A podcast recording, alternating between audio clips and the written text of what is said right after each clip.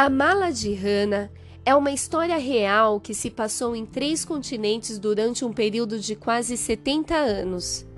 Envolve a experiência de uma garotinha e de sua família na Tchecoslováquia, atual República Tcheca, nas décadas de 1930 e 1940.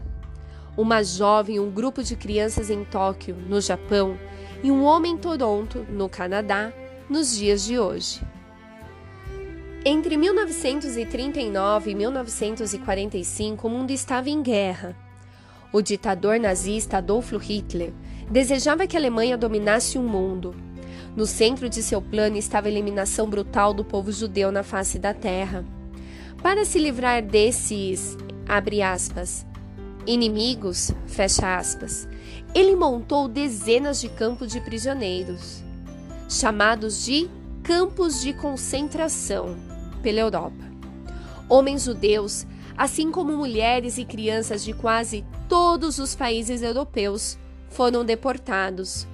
Eles foram arrancados de suas casas e enviados aos campos, onde sofreram terrivelmente. Muitos morreram de fome ou por causa de doenças. A maioria foi assassinada Nesses campos de morte em qualquer lugar onde os seguidores de Hitler executavam seu plano macabro, 6 milhões de judeus foram mortos. Um milhão e meio de crianças estava entre eles. Em 1945, a guerra acabou e o mundo inteiro soube do horror do que acontecera nos campos de concentração. Desde então, as pessoas vêm tentando entender melhor o que hoje chamamos de Holocausto, o pior massacre em massa, ou genocídio, de todos os tempos. Como isso foi acontecer? Como podemos ter certeza de que nunca ocorrerá de novo? No Japão, um país aliado dos nazistas durante a Segunda Guerra Mundial, Prestar atenção à história do Holocausto é algo recente. Um anônimo doador japonês que quis contribuir para a tolerância e o entendimento global decidiu que era importante que os jovens do Japão aprendessem mais sobre esse aspecto da história humana. Por iniciativa própria, fundou o Centro Educacional do Holocausto, de Tóquio que tem como objetivo educar as novas gerações. No encontro juvenil sobre o Holocausto, em 1999, 200 estudantes de várias escolas de Tóquio e áreas próximas encontraram-se com a sobrevivente Aftelit. Ela contou sobre como os nazistas massacraram todos os que moravam em sua vila, jovens e idosos. No final da palestra, Lembrou que as crianças têm o poder de criar a paz no futuro. Alguns jovens japoneses ali presentes aceitaram o desafio e formaram um grupo chamado Pequenas Asas. Agora, os membros do Pequenas Asas, de 8 a 18 anos, ajudam o Centro Educacional do Holocausto de Tóquio e trabalham para que outros jovens conheçam a história desse massacre. O grupo trabalha sob a liderança de Fumiko Ishioka, a diretora do centro educacional. A mala, a mala de Hana, é a chave para o sucesso de sua missão. Dentro dela há uma história de tristeza profunda e alegria intensa, uma lembrança da brutalidade do passado e da esperança do futuro. Bem-vindos à leitura do livro A Mala de Hannah.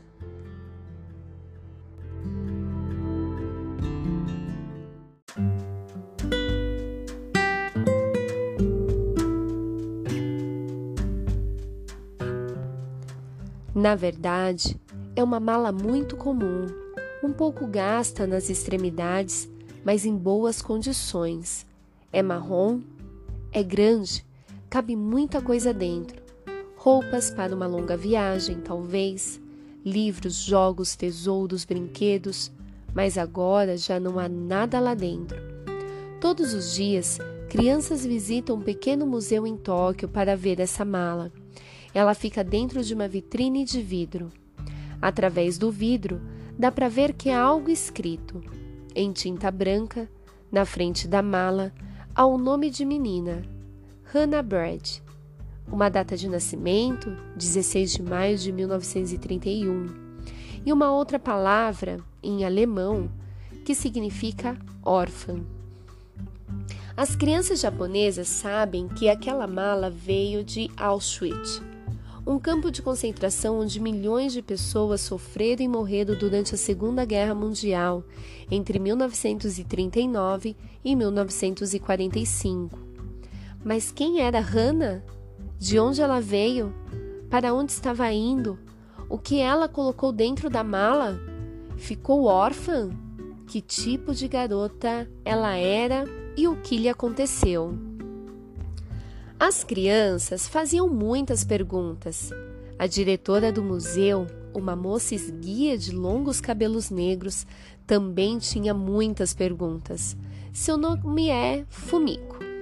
Fumico e as crianças delicadamente tiraram a mala de dentro da vitrine e abriram.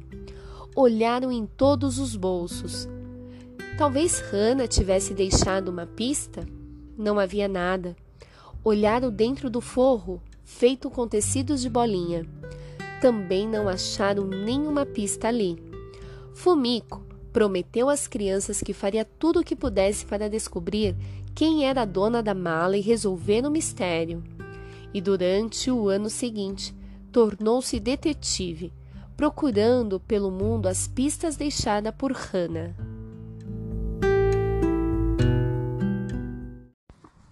Nova Mesto, Tchecoslováquia.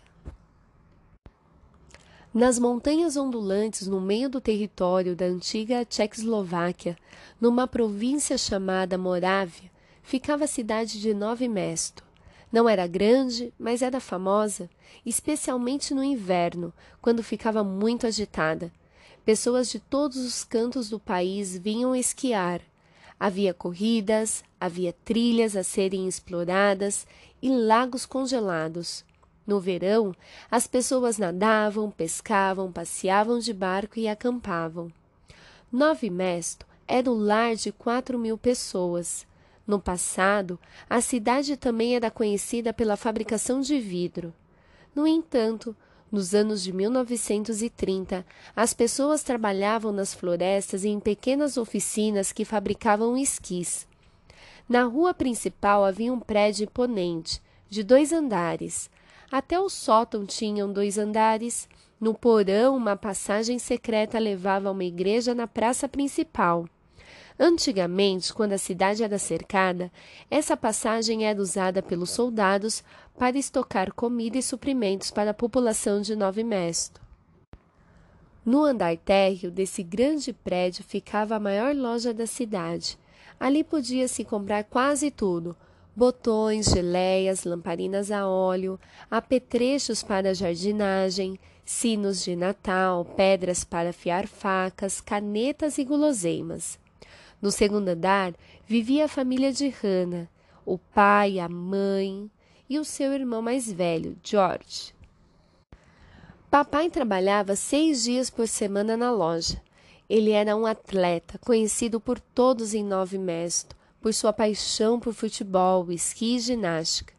Também era ator amador, com uma voz tão potente que podia ser ouvida do outro lado do campo de futebol. Por causa de sua voz, ele era quem comandava as corridas de esqui com o megafone, para que todos ouvissem quem estava ganhando. Também era bombeiro voluntário que, juntamente com outros homens e mulheres da cidade, dirigia o carro de bombeiros para atender às emergências.